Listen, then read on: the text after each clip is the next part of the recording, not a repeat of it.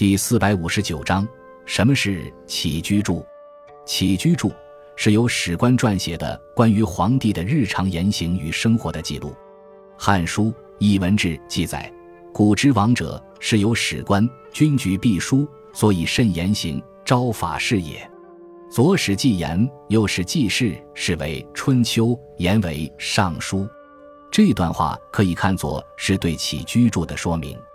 完善的起居注始于汉武帝时期，到北魏时正式设立专官，称起居注令史，专门负责撰写皇帝的起居注。后代沿袭了这一制度。起居注并不是严格意义上的史注，但却是最原始的历史资料。皇帝驾崩之后。就由史官根据起居注来撰写实录，实录写成，起居注就被焚毁。也即是说，起居注是不予保存和流传的。